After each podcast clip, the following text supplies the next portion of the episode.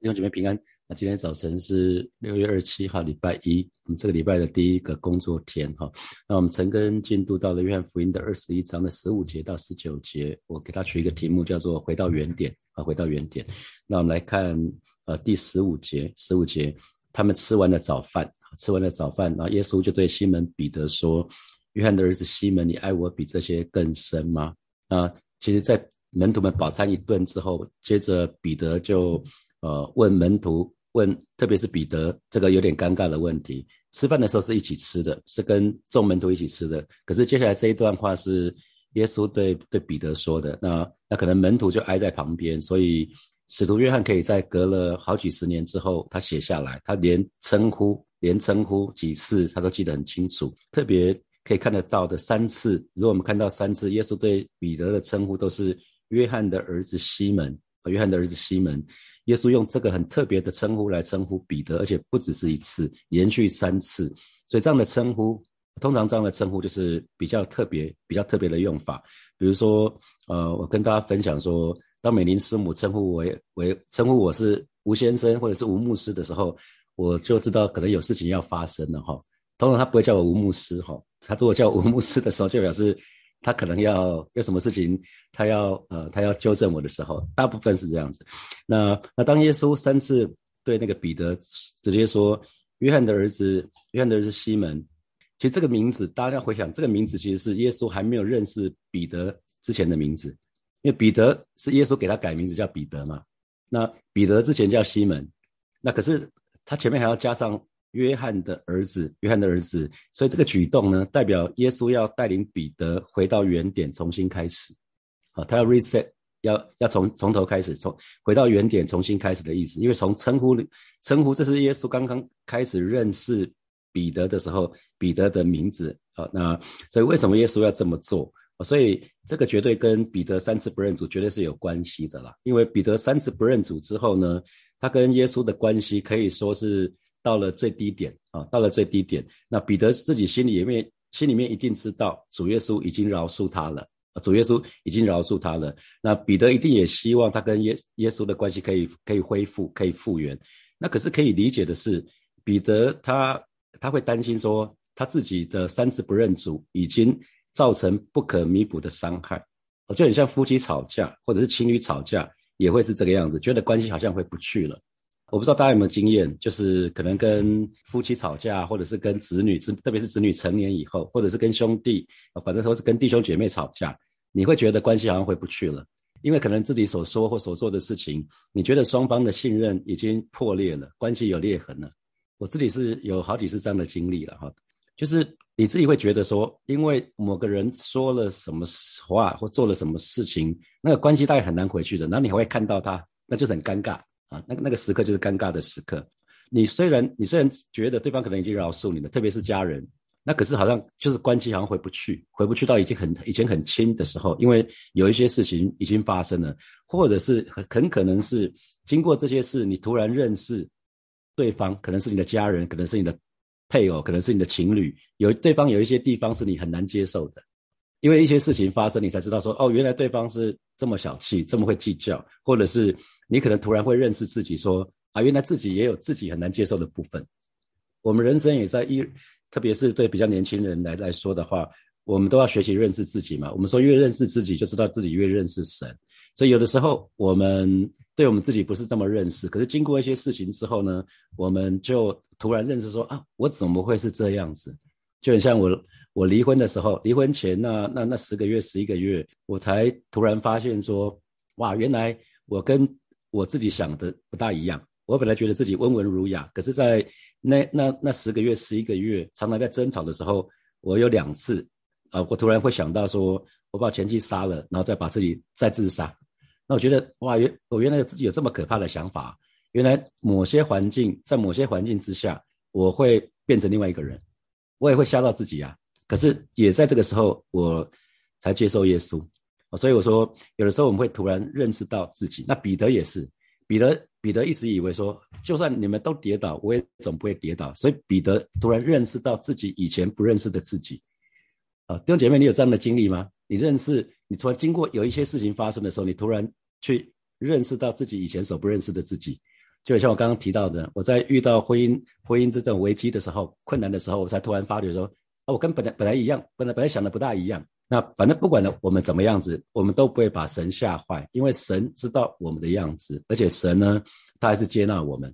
所以圣经里面才会说，因为有的时候我们会把别人吓坏，也会把自己吓坏。那难怪神要我们彼此接纳，要要我们彼此饶恕，要我们彼此相爱。正因为会发生这些事情，神才要我们这样做。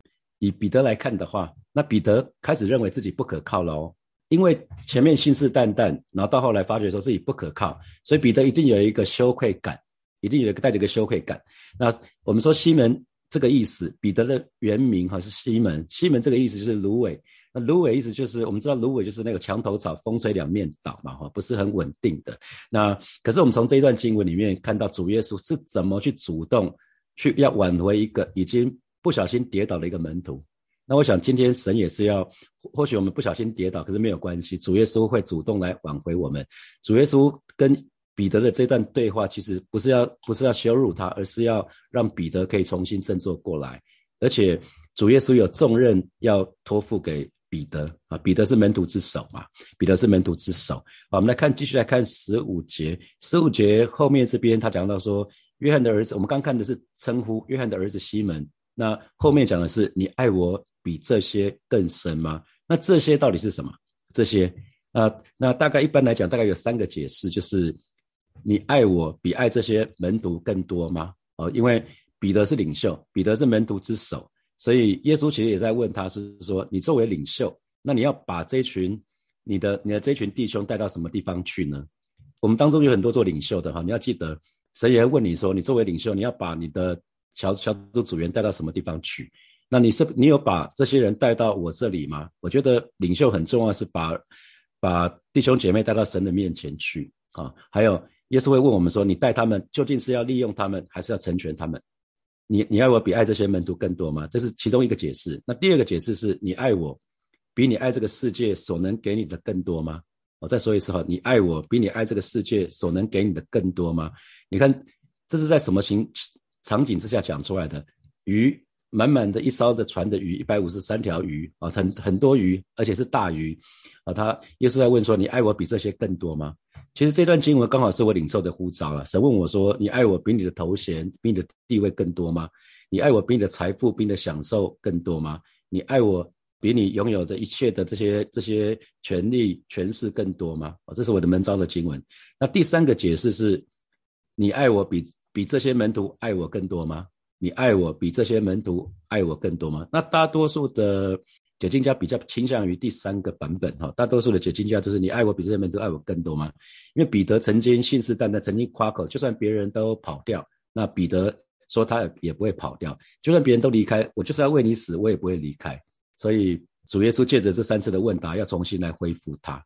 那彼得怎么回回复耶稣？彼得说：“主啊，是的，你知道我爱你。”彼得就这样子回复他。然后耶稣最又怎么对他说？耶稣对他说：“你喂养我的小羊啊，你喂养我的小羊。”所以其实主耶稣就直接对他讲说：“你喂养我的小羊。”那可是不知道不知道彼得听懂了没有？因为彼得本来是渔夫嘛，好像要要从渔夫变成牧羊人，很大的一个改改变，很大的一个角色的改变。啊，渔夫，渔夫就是渔夫嘛，农夫就是农夫嘛，啊，那牧羊人就是牧羊人，好像每个角色做的事情都不大一样啊。可是耶稣要要彼得去牧养，去去喂养他的小羊啊。那我不知道彼得那个时候有没有想到，耶稣在约翰福音的第十章那个时候对他们说：“我是好牧人，好牧人喂养舍命啊。”所以耶稣开始托付给彼得的使命啊，这正好就是耶稣自己使命的延伸。所以，我们说彼得，彼得在跟耶稣这一段对话，其实是耶稣要托付给彼得很重要的使命。那我们继续看十六节，耶稣第二次又对他说：“约翰的儿子西门，你爱我吗？”那彼得说：“主啊，是的，你知道我爱你。”重复，再重复讲一次。那耶稣说：“你牧羊我的羊。”所以，几乎这个问题跟前面讲的几乎是一模一样，哈。不知道彼得怎么看？彼得可能在想说，刚刚耶稣是不是觉得他第一次回答不够不够诚恳啊？所以重复问他说：“你爱我吗？”不知道他有没有马上就想到说他三次不认主，所以他他也只能说：“主啊，是的，你知道我爱你。”我不知道弟兄姐妹你们会不会有曾经有反复问别人同样的问题？比如我知道听过有一些有些弟兄会说他的姐妹常常问他同样的问题是：“亲爱的，你你爱我吗？”千你爱我吗？然后一次又一次啊，不知道不知道你们有没有过这样的经验哈？那那我就问弟兄说，那你怎么都不说？那有人说我结我跟他结婚的时候就就说过了，我说姐妹，那我说你的妻子需要你常常对她说哈，一次又一次跟她说我爱你，每次问说你爱我吗？你就要说我爱你啊。弟兄们也是给我的提醒啊，每次你的你的配偶如果有需要的话，你要你要常常跟他说你爱他哈，不管不管是怎么样，一次又一次哈。好，十七节第三次对他说：“约翰的儿子西门，你爱我吗？”那彼得因为耶稣第三次对他说：“你爱我吗？”就忧愁对耶稣说：“主啊，你是无所不知的，你知道我爱你。”那耶稣说：“你喂养我的羊。”有没有注意到第一次跟第三次都是喂养，然后第二次是牧养，有吗？差一个字哈，差一个字。其实差一个是有一点差别了哈，因为有一些羊是可以用喂养的，可是有一些有些羊是要用牧养的。牧养其实比较像是需要被管理，因为羊羊的个性，羊真的很差异很大，所以牧养或者是喂养的方式呢，有的时候其实不一样啊。那那我刚刚特特别说牧养是需要管理的意思哈，因为可能有特别有棱角棱线。那很显然，很显然彼得呢，耶稣三次不问，三次问他这件事情，他会感到难堪，他会也会内疚，会自责。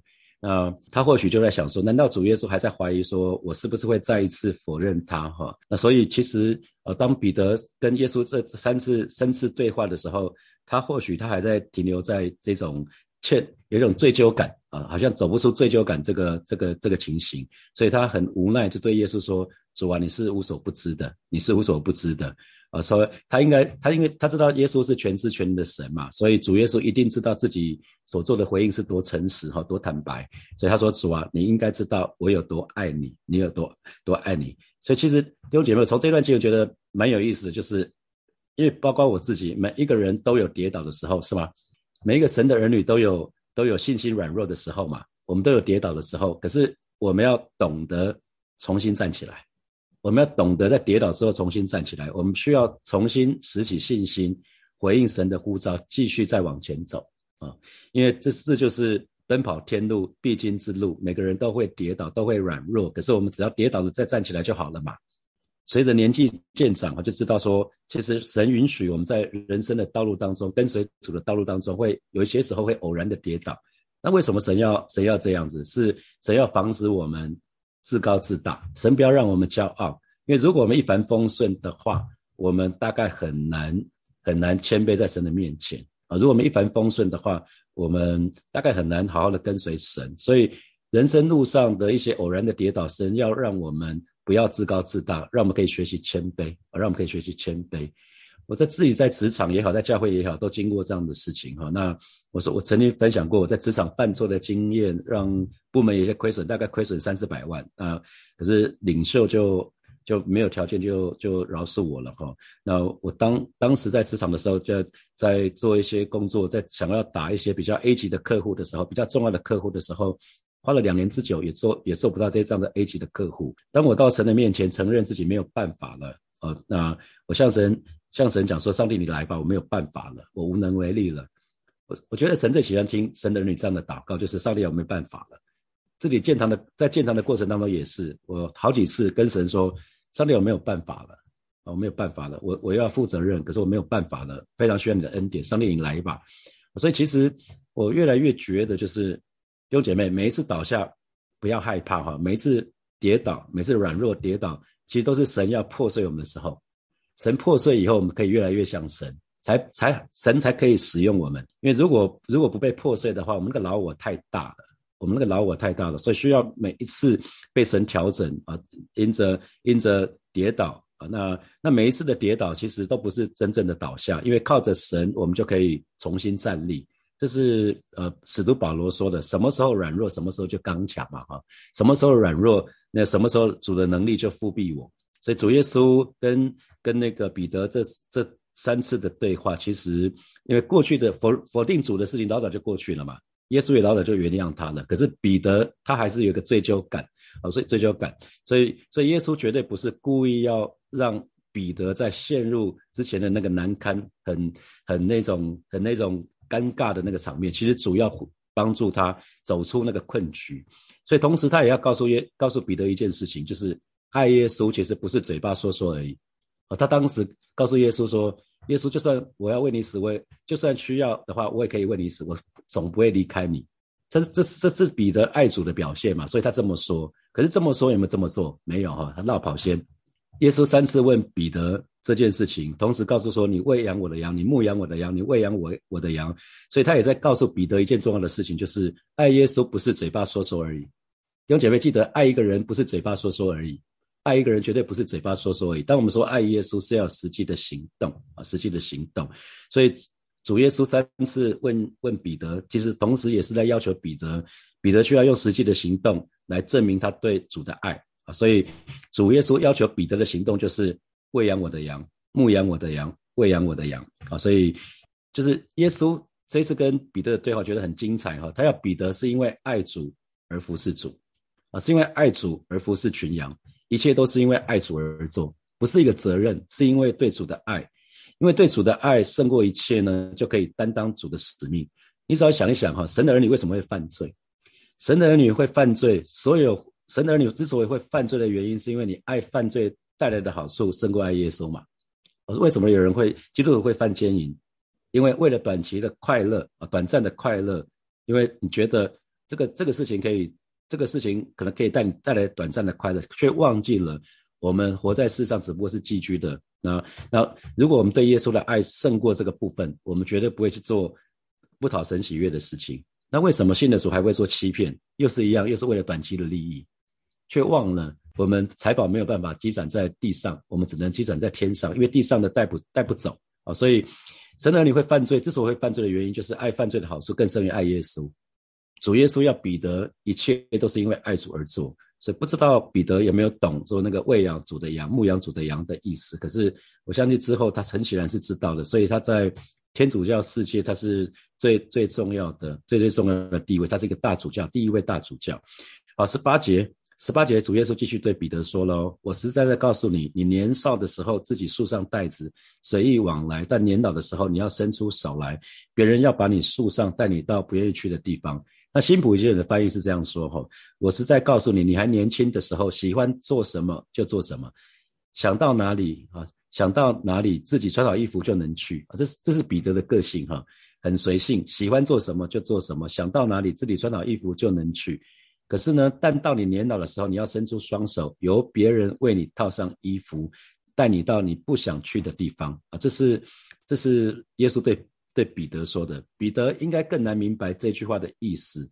那很显然，彼得是要要彼得完全的委身，去肩负这个牧牧养群羊的这个使命，因为牧羊。牧养群羊真是不容易的事情哈，而且耶稣告诉他是说，而且终其一生你要不要怕困难？所以耶我们可以看到彼得最后为主殉道哈，为主殉道，就好像耶稣在约翰福音里面第十章里面所说的好牧羊，好牧人就为羊舍命啊，为羊舍命。那十九节，十九节耶稣说这话是指着彼得要怎样死，荣耀神。那说了这话就对他说，你跟从我吧。那这个就是刚刚牧林传道带我们带唱那一首诗歌啊，你跟从我吧。最早在加利利的海边，耶稣就呼召门徒，那彼得就跟着耶稣了。那可是后来就发生了很多很多的事情，所以这个声音，你跟从我吧。这个声音就带带领彼得回到三年半前那个场景，在加利利海边，耶稣怎么呼召他们？这是彼得跟耶稣关系的开始啊！所以主耶稣要彼得回到原点，然后呢，重新立定心智，再次的跟随他，好好的牧养群羊。所以回到神的儿女，回到原点很重要。就是我们可能会跌倒，可是每一次就是回到原点，原点就是我们跟耶稣相遇的那那一刻啊。所以不管我们遇到什么事情，就是回到原点，跌倒了再站起来就好了嘛。谁没有跌倒过？每个人都嘛跌倒过。所以彼得在在领受耶稣再一次呼召的时候，其实耶稣很清楚告诉他，呃，要跟随神为生，其实是不容易的。牧羊群羊是是不容易的，甚至要为主舍命。所以很明显是。他要彼得想清楚再做这样的决定，而不再是草草率率的说：“主啊，就算别人都不认你，我也总是我我总是会我可以为你死。”所以主耶稣是要彼得想清楚啊！你要就像就很像耶稣对那个门徒说的：“要盖房子会计算代价，会计算自己有多少钱，再决定要不要盖啊！”所以神的儿女也是这样子。耶稣很清楚邀请我们：若人要跟从我，就当舍己，天天背起自己的十字架来跟从我。所以这是耶稣再次对每一位神的儿女所说的。好，接下来我们有一些时间来想默想一下今天的经文衍生出来几个题目哈。第一题是，呃，耶稣三次称呼称呼彼得叫做约翰的儿子西门，那这个其实是要彼得回到原点重新开始。那请问弟兄姐妹，你跟随耶稣最热情的时候是在什么时候？那个时候，那个时候的你是不是愿意为耶稣摆上你的全部？那那你又在什么地方坠落的？想想看，在什么地方失去那个热情的？因为哪些事情？那第二题是你曾经在哪些事情上认识自己，认识以前所不认识的自己？就你看我刚刚分享，我在离婚前那十一个月，就很多在很多次争吵的时候，突然觉得自己里面有非常可怕的念头，是一个不折不扣的罪人。好，第三题是每个信徒都有跌倒的时候，都有软弱的时候，很重要就是要懂得站起来，重新啊重拾信心，回应神的呼召，继续再保天路。你有这样的经验吗？那当你跌倒的时候，你身旁有良师益友可以帮助你吗？啊，第四题是神允许我们跌倒或遇到一些事情，是要我们不骄傲，可以谦卑下来。那你曾经经历过哪些事情？你曾经在哪些事情上有这样的经历？啊，现在是六点四十一分，我们到六点五十一分的时候，我们再一起来祷告。弟兄姐妹要一起来祷告了。我们首先我们就向神来祷告，让我们可以。让我们可以常常回到那起初的爱，让我们可以常常回到那个原点，就是我们对神最火热那个时候，是毫无保留的爱，是那个无怨无悔的爱，好吧？这个时候我们就向神来祷告。是吧？谢谢你带领每一位神的儿女，让我们常常回到那起初的爱。我是巴不得那个时候，巴不得把我们的生命，把我们所有一切，都献给你，被你来使用。我是今天早晨带领每一位神的儿女，能我们都愿意再一次的让你面前做一个决志，做一个告白。祝你恩待我们，而是传每回到每一个人的加利利的海边。让我们回到那个时候，我们与你相遇的那个时刻。我说，我们巴不得把我们的生命完全献给你。我们巴不得每一天就是与你同在，啊，真的是与你同行。求主亲自保守恩待我们，在这眺望，在这眺望你在每一个神的儿女里面那个热情。啊，是的，主啊，谢谢你，我们赞美你。我们继续来祷告，我们向神来告白，就是说，我们已经想想好了，我们已经计算好了，我们愿意付上付上代价。跟随主道理，我们愿意做主耶稣中心的门徒，我们一起开口向神来告白。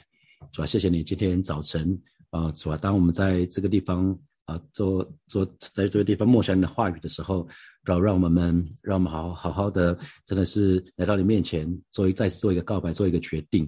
主啊，既然我们已经跟随你了，我们愿意跟随你到底。是的，主耶稣，我们不怕困难，我们愿意付上代价。你告诉我们，若人要跟从你，就当舍己，天天背起自己的十字架来跟从你。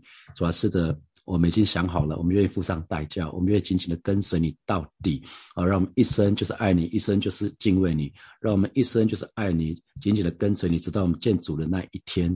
啊，求主继续的保守恩待每一位神的儿女，即使我们软弱，即使我们跌倒，但是主你帮助我们，可以再一次的站起来啊！因为知道你无条件的接纳我们，你还是你从来没有因着因着我们的那些过犯而对我们的爱有打折扣，是吧？当让神的儿女。挪去挪去我们身上那一切的那个定罪的感觉，那一切从撒旦二者来的谎言，不再能够辖制我们，不再能够欺骗我们。啊，今天早晨带领每一个神的儿女，真实的愿意再一次来到你面前做这样的决志跟祷告。谢谢主，赞美你。我们继续来祷告，我们就是向神来祷告，让我们所做的一切，不管你做的所有的一切，读经、祷告、奉献、参加小组所做的一切，都是因为爱主而做。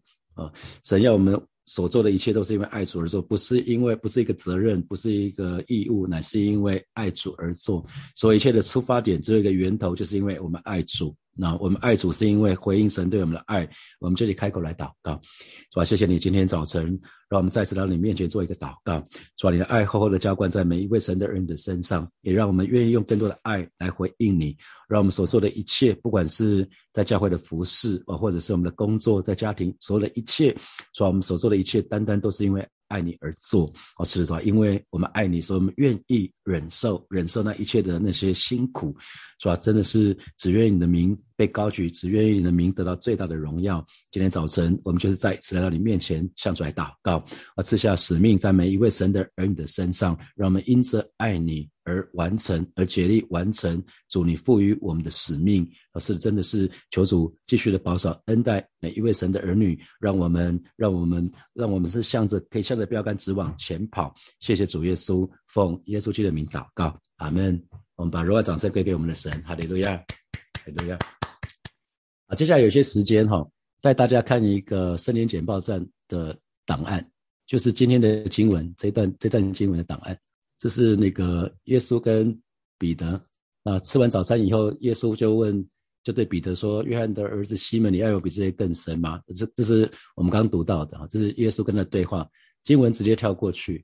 那我要让大家看的是这个三次的那个爱，中文都是爱，可是原来的希腊字是希腊字的希腊文的那个爱不一样，就很像我我一直在讲说那个道道成肉身那个道，对犹太人来讲的话，它有很多不同的意思。然后那个爱也是啊，那你爱我比这些更深。第一个那个爱是阿嘎跑，那这个那可是彼得的回答是，你知道我爱你，那是 filial，这两个字不一样哈。那主的回复。啊，主的托付就是你喂养我的羊。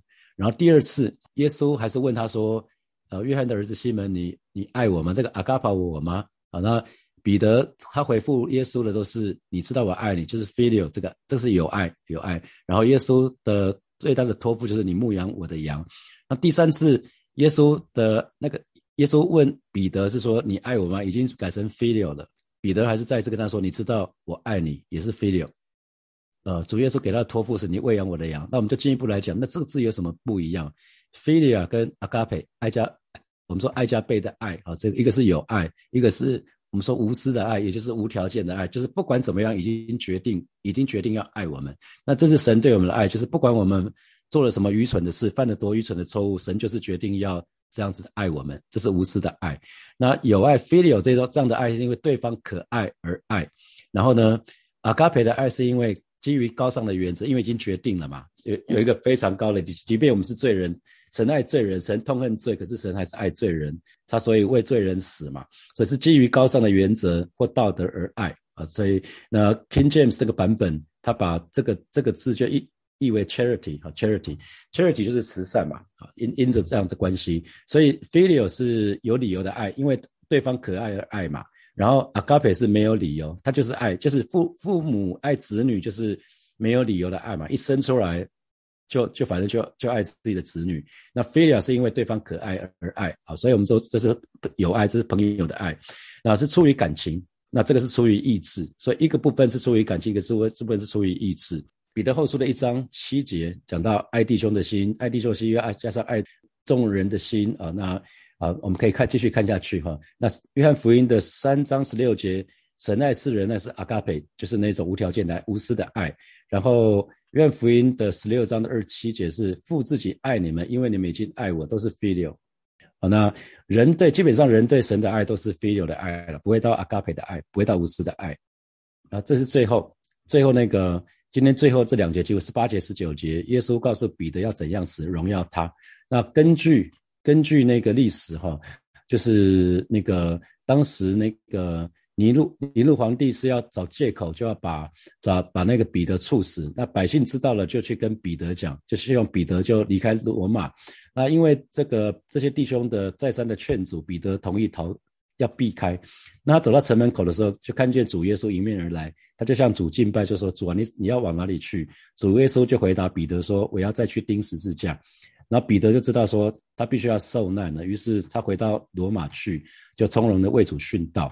那根据那个根据耶柔米的记述呢，那这个彼得就要求倒钉十字架，而是头朝下，脚朝上，因为他说他不配跟主耶稣同样的被钉十字架，用同样的钉法啊，所以他最后彼得是倒钉十字架殉道哈。那这边有一个时间时间表，主耶稣被钉十字架在大概是主后三十年的事情，那圣殿被毁啊，就是。主后七十年的事情，那保罗信主大概就预预估就是主耶稣殉啊，主耶稣受死复活以后，大概又过了三年左右，啊，使徒彼得。彼得跟保罗殉道都大概都是预计在主后的六十五年、六十六年那个那个之间。那保罗书信一定是在他殉道之前写下来，这是所以是主后五十年一直到主后的六十五年、六十六年写下来的。然后中间包括马可福音、路加福音、马太福音，也大概是在主后六十年到六十五年写下来的。还有使徒行传。那使徒约翰写下来的约翰福音跟约翰一二三书启示录都是已经很后面的，是主后的八十年以后的事情，甚至是主后的五九十年的事情，也就是距离耶稣耶耶稣升天复活已经过了五六十年了，所以当时的人都已经淡忘了这些事情，所以呃使徒约翰特别再把它记载下来。这是最后一章了，今天陈哥我们就停在这边，祝福每一位每位弟兄姐妹在今天今天上班的时候都有神的同在，不管你在哪里都有神的恩惠啊！祝福大家在这个礼拜每一天啊，不管在在任何的地方都经历神的恩惠。好，我们就停在这边，我们明天见哦，拜拜。